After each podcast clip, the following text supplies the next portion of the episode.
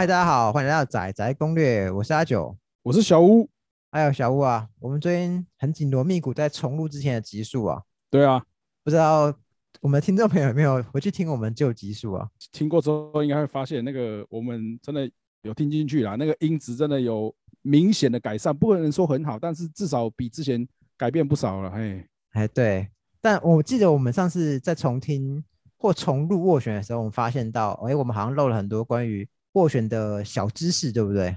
对，好比方说，呃我我就我知道的信义是单一斡旋制，但永庆好像就不是单一斡旋制。那要不要先跟大家理清，到底斡旋这两个字到底还有哪些学问？比方说，到底什么是单一斡旋，什么是多重斡旋？呃，以假设可能直营体系里面呢，应该这样看起来，目前可能新义它是单一斡旋，因为以前知道经验确实来说是这样没。那什么叫单一斡旋啊？单一斡旋的话，它其实主要精神就是竞速不竞价。OK，就是我今天我先以先写到斡旋，先跟屋主啊，不会说是同时还要再比速度又比价钱。哎，换言之，我打个比方，假设这个房子我看了，我觉得很喜欢，好，我今天出一千万，只要今天房仲有收斡旋，基本上这个物件在短时间之内就不会有其他人来干扰嘛。哎，但这边讲到这个的话，还有一个很重要的前提，除非这个案子是呃，好比说刚刚提新意嘛。就是除非是他们的专任，对，哎，才有可能是单一斡旋制成立的。因为为什么？因为假设说这个是一般委托的话，其他公司也有签委托，那是在这样的情况下来说，如果他们同时有客户要出斡旋的话，哦，那不好意思，可能就是一样大比速度了。因为其他品牌中介也有可能会同一时间想办法联络上屋主，想要找屋主来谈。对，所以这差别会在于是说。这个单一斡旋制适用于在他们自己的体系之下，嗯，对。那如果假设今天是开放，还有同时其他不同品牌中介一起来帮忙卖这个物件的话呢？对。那说实在，这个我觉得单一斡旋制的话，其实就意义不大了。但但如果今天是新一独卖的案子，它就有意义。那当然就是先抢先赢嘛。是可以的，是成立的。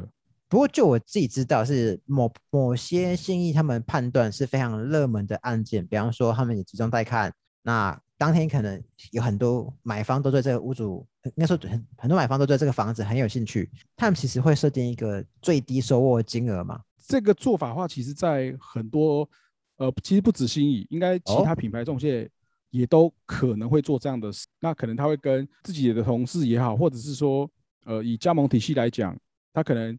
有其他公司跟他配合，那他会同一时间把游戏规则讲清楚，对，让大家知道说，哦，OK，因为这个案子很热门，很多人在看，所以今天我如果要收斡旋的话，请你比如说至少达到多少钱以上，然后看谁先最快通知他才算数这样子。哦，不过比较起来。基本上以新的物件来说，还是先抢先赢。呃，应应该说大部分都是这样子啊。对，但是如果今天我我我们讲另外另外一间直直营店，还有永庆好了，我记得他们就不是单一斡旋制嘛。像这样话，可能他们就是采用跟其他一样的，就是竞速也竞价。就换言之，假假设今天很多人下斡旋，那他就会比看谁出的价格比较高嘛。最高者是第一顺位吗？呃，可能会是这样子。我据我自己的经验了解是说，在外面一般的操作模式，可能它是竞速也竞价，就表示对比速度之外，价钱也是一个重要的。当然，如果你能直接收到呃屋主希望卖的价钱，那就是贺成交最 OK 的 啊。通常没有这么容易啦，哎，要这么容易，大家来做中介就好了，哎啊，对，大家都只要收斡旋就好了，都不用谈了。对，所以一般来说，价钱也是一个很重要的。所以便是说你在。一开始假设你先收到，但是 OK 好，我今天让你先收了，但可能后面已经有人说哦，不好意思哦，我有机会收到比你更高的价钱，那怎么办呢？通常一般的做法会说好，第一个先收到的人，我给你，比如说六个小时，嗯，就是这个业务可能会有六个小时跟他的买方再沟通看看，看有没有机会来恐吓说，哎，听说其他组好像多我们多二十万，你要不要加三十万之类的啦？这这种细节我就不知道，大概因人而异啦啊。细节你听不到，你你不知道，没听过。突然突然听不到了，但重点就是说，一般外面操作方式都会这样，就是你哪怕速度快，但是价钱也要可能够到一个门槛之上，才有可能你能真的说是真正意义上的第一顺位去跟屋主谈。如果不是的话，那你通常是说，比如像我刚前面提到，几个小时以内你要达到这个目标，没有的话，不好意思，后面的人在在排队等着要递不上去。其实我觉得这种多重斡多重斡旋制很可怕，是其实有蛮多呃例子，就是很多人在讨论说他最近买房的经过是呃很热门的案件，多重斡旋，屋主可能本来开两千四百万，但后来成交价是两千六百万，就大家喊着喊着比屋主的底价都还要高高很多，还比开价还高。有可能就是你在房市在热的时候。就好比说这一两年啊，当然就会有这种情形，因为互相的人下就变价高者得的情形，大家都失去理智啊，哎，推推推推上去，哎，现在推出新高度，哎，这个很难说啊。这价不是我喊 的，居居居然得标了，哎，对啊，这个这个是以前真的是有碰过这种情形，对，就是比原本屋主还预期价钱还高，最后是这样成交了。不不过其其实我有我有发现，就是其实呃。中介对比方说某些案子，他们已经收握，啊，我们就会好奇嘛。假设这案子我有兴趣，好，那我就好奇说，哎，既然他还在谈，那我我可以知道他多少收握。这些屋房东都不太会讲，然后他们都我说，哎，为什么不能讲？他们说，哦，我怕你让你知道以后，哎，会外流，哎，会被其他同业破坏，所以基本上他们都不会跟我们讲太多，除非真的成交了、签约了，他才跟我讲，哦，那个案子他是多少谈成的。基本上现在的中介大部分应该都会。这样子做了，因为确实像阿九刚提到，很长时候会是因为可能不小心或者说无意之间，刚好这个买方他可能又同时跟好几个中介看的同时，他把这个消息呢传递给其他中介，让他知道之后，就可能他就想说，会不会是我的买方，我的客户去找某某中介看，可能刚好正在谈的。那讲实在话，这是一个中介这个圈子比较比较不好的习惯，就是。我既然得不到这个业绩，是不是就可能会用一些方式，先让他可能暂时不考虑这一间，然后转而回来再跟我继续看呢？所以大家也担心，怕说可能被影响，买方在洽谈的时候，所以才会变说先暂时保密这样子。其实我觉得这边可以打个比方，因为最开始房东跟我谈这件事情，其实我听不太懂，但后来想，哦，合理。我知道小屋他好像这个房子，他好像收了别人的斡旋一千万，他正在谈。然后我觉得，哎，可是这房子，我觉得。哎，我觉得我一一零年我可以啊，我够得到啊。我就跟 B 房东说，哎，听说另外一间一千收我，他们在谈了。哎，但我其实想要一千以下。B 可能跑就跟屋主说，哎，嗯，那个不要卖了，你不用谈了啦，就卖我这个卖我这个买家了，他愿意出一千一谈，他可以谈更高。所以很多时候可能不一定是蓄意破坏，有可能是刚好出现的这样子的买方，这个是有可能的情形之一。还有一种可能就是以前会比较常碰到是。同一个买方，他同时跟多个中介，想说有谈有机会，我这边试一下，那边试一下，就会让屋主以为说哇，我的房子好抢热门的啊，怎么一千一千一啊，一千五才卖啊？对啊，就客户以为说好了，我都试试看看能能不能谁帮我谈到最便宜，结果反而弄巧成拙，有没有？让屋主觉得自己哦可以待价而沽啊，没关系，我就慢慢卖就好了。所以有的时候真的不建议说到处去问啊，你这样子反而。会有反效果啊？对，不过以以以我自己买房的情况来看，我比较喜欢单一斡旋，因为我觉得它相对比较单纯。当然，其实单一斡旋制还是相对会比较理想啦，就是比较不会这么多呃复杂的因素存在啊。对，不过因为这边我们讲太多了，所以我们就先讲到这里。但但我再来就来讨论的是，到底斡旋我要怎么写我的斡旋期限？到底什么是斡旋期限呢？呃，斡旋期限其实就是说。呃，一般可能你在跟中介谈完之后，好决定要出价嘛，那他可能会跟你问一下说，好，那我的这个斡旋期间我要写多长？那一般的话，可能假设有经验的人来讲话，基本上你应该都是会写可能三五天，或者说五五五到七天之类，大概不外乎这几个时间啊。因为如果你在写什么两个礼拜的话，我觉得那个其实意义不大，太时间太长了。如果写一个月呢？我觉得这个新房总很辛苦哦。他说他愿意帮我花一个月时间，啊，帮我跟屋主努力。那个是怎样？是前面三个礼拜屋主人在国外，最后一个礼拜才回来，是不是？对啊，然后这实在是不合理啊。因为一一般来说呢，假设啊屋主人是在国内，然后方便碰面，或是至少方便讲电话的话，大概其实前面三五天应该啦。通常就会有个初步的结果，会知道说到底你这个价钱去屋主的想法怎么样，O 不 OK，或者是说有没有机会接近多少，可能屋主才会愿意考虑会卖，应该都会有这些讯息会回馈才对。所以你以一个中介立场来说，你觉得，呃，以你今天收了买方的斡旋金去替买方努力来说，其实三到五天差不多嘛，还算是那个蛮刚好的天数。其实差不多啊，以正常的情形来讲，除非是有什么特殊因素。OK，好，那我顶多我就是写一个礼拜嘛，写个七天。可能屋主或许他工作比较忙，不见得是说马上去。你今天跟你收完斡旋，我马上接下来就一定能够碰到屋主，搞不好他。要要过几天才方便，那 OK，那我时间写长稍微一点点，那还可以。对，就是我我有个人经验，上次我下斡旋我是写七天，但我的七天实在太长了，就基本上我觉得如果谈得成，谈得成谈不成七天内，谈不成你三天就知道了，然后谈得成也不用花到七天，所以后来我觉得真的是最刚好的时间应该是三到五天，我自己的感受是这样啊。当然也有一个可能是说，因为或许有些人会觉得说，之前有写过几天的，但是感觉起来前面中介都没有。特别的回复我啊，他可能是等到比较后面的时间之后才跟我讲说，哎，原来屋主怎么样怎么样。他我会觉得说，那前面的时间到底在做什么干嘛的？吊你胃口啊，傻子！今天我讲那么白，所以会有这种猜想。哎，我在想可能会有这种原因。好，但但就我所知，今天不管我斡旋写多长，但其实我只要我反悔，我都可以随时退回我的斡旋嘛。没错，就是你今天我写这斡旋，那只要说。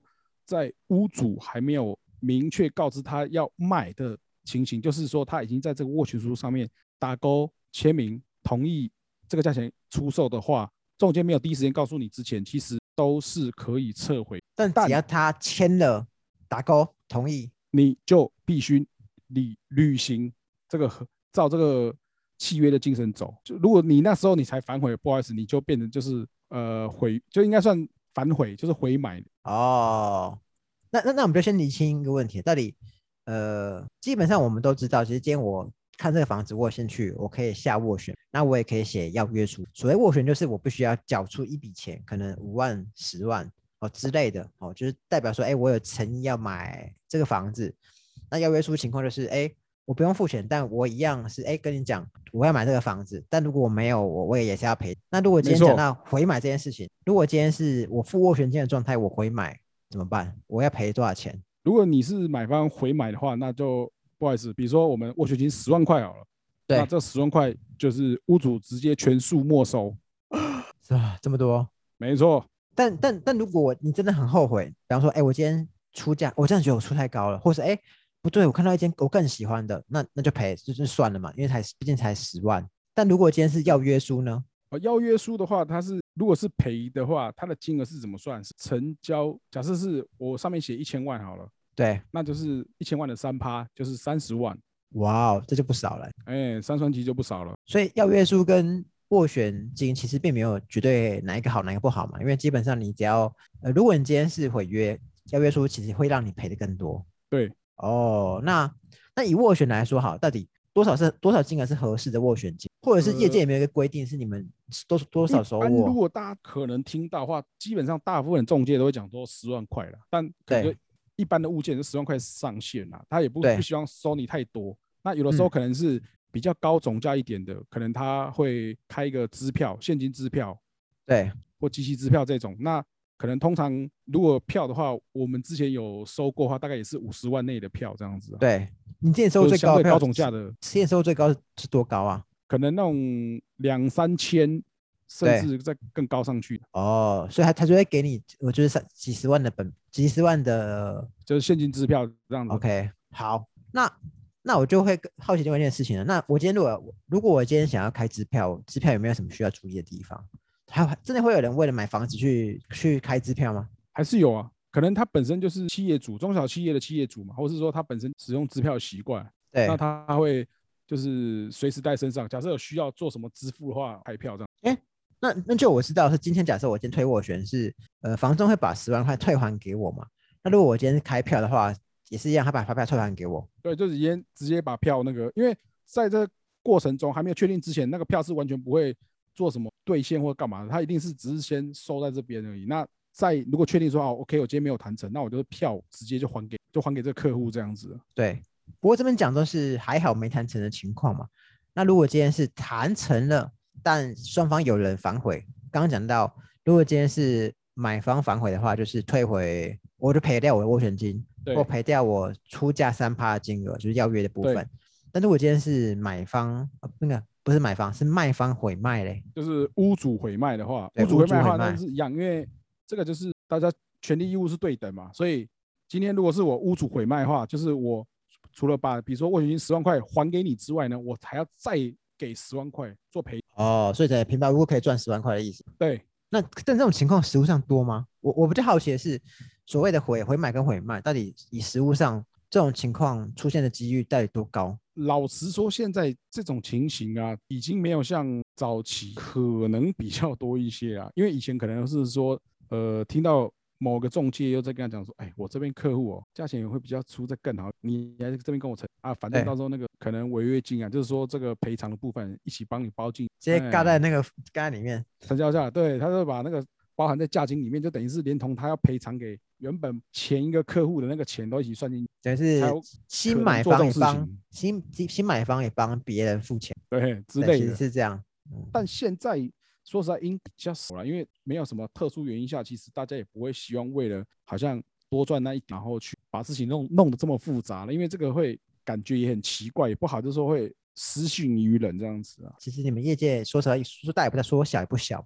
如果今天有人这样破坏，其实你都知道嘛。呃其实中介这个圈子说大不大，真的说，所以对，如果有这样的事情，很容易就会流传出。那当然，这也是看还有关乎到中介的那个声誉嘛。在这个圈子的声誉啊，对啊，所以现在基本上会做这种事情的人其实不多了。哦，对，除非是屋主自己本身的因素，那另当别论。我说这倒是是有可能嘛，就可能突然，呃，像我之前有碰过，是说真的是因为家里突然有什么重大变，这房子真的不能卖，所以才临时说哦，不好意思，我我可能要这个交易要取消掉。对。不过我们讲的情况是他已经他是在斡旋书上面签字嘛，那哦，这个是是已经都签约签下去了。哦签签但签约下去他我的赔偿之前碰过，是签约签下去，跟呃签斡旋书同意出售这两种我都有碰过。那那那我觉得好像，因为我们这集主要讲斡旋嘛，那如果今天是签约签下去，他赔法就又不一样了嘛。对，这个话算法是另外一种，就是可能这次我们先不讨论，因为这个变得有点小。对，而且他他应该也不是常态啦。对，这绝对不是常态，这算偶发事件。那对于下斡旋这这部分，你觉得还有没有什么是可以补充给买方或卖方朋友的？嗯，我我觉得是这样子的，因为对，比较常会有争议的问题，我这样看了这么多，像很多人也会常在网络上问啊，就是说关于那个退斡旋的时候，对我会建议各位听众朋友，就是如果你呃签完斡旋，比如说你签的时间是三到五天，如果你隔天突然想想，觉得好像没那么喜欢，或是说有什么因素变得说你自己可能没办法很果断的做这个决定的话，在人家还没有通知你屋主愿意卖之前，赶快去打电话跟你的那个中介讲说，不好意思，我要撤回这个斡旋，而且最好是传简讯跟赖都传，这样的话等于说留个记录，所以文字记变录嘛，说对不对？对，变成说不要到时候很常会碰到是说你想要退斡旋的时候，就对方跟你说，哎、可是屋主愿意卖了呢，你这样子不行呢，这个屋屋主已经签同意出售了。当然有时候会碰到，呃，讲个比较不好听的，可能会有一些人会用一些理由会故意扣住你的斡旋金，想要再让你就是继续跟他谈什么，但这个是别的问题啊。就假设说你有这种顾虑的话，会建议你考虑清楚再下斡旋，或者说真的回去之后发现自己有点后悔或怎么样的话，赶快跟中介讲，就是尽量避免这种纠纷的发生。不过确实听过呃某些房仲啊，但但我今天不特定指哪一家，是有有有些人在下斡旋的时候反映，哎，他跟某一个体系付斡旋金，但没谈成嘛，那他想要把斡旋金拿回来，但房屋中介就跟他说，哎，其实你可以不用，他就有点给他软钉子碰，说啊我很忙啊怎么样，没关系嘛，反正我们还要继续看房嘛，那再来还会有其他物件呢，就放在我这。然后，但其实我觉得这这不太对啊，是基本上其实放在别人那其实不是问题，那重点是对方会给你利息吗？不会嘛？那干嘛要放别人那？其实这样是不太好了。如果真没这个意思的话，大家就是好聚好散嘛。你把斡旋退回给人家，然后让之后他如果看到有喜欢，他也会出价嘛。用这种方式把他那个斡旋金故意扣在你那边。嗯，最后一次也是劝大家说，哎，如果这房子，呃，这不管是你不喜欢了，或者是期限到期了，就主主动赶快跟你的房仲说，哎，那既然没谈成，那就把钱拿回来，这样子。对，没错。好，那看起来关于斡旋补充应该差不多就这样。OK，OK，那如果未来各位听众有听到什么，听到我们哪些章回，听到哎有些东西我好像没有讲得很清楚，或者可以在私讯我们告诉我们说，哎希望我们再多做哪些内容。好的，那就是再麻烦大家有任何问题，欢迎随时再跟我们出讨论。OK，那先这样喽，拜拜。拜拜。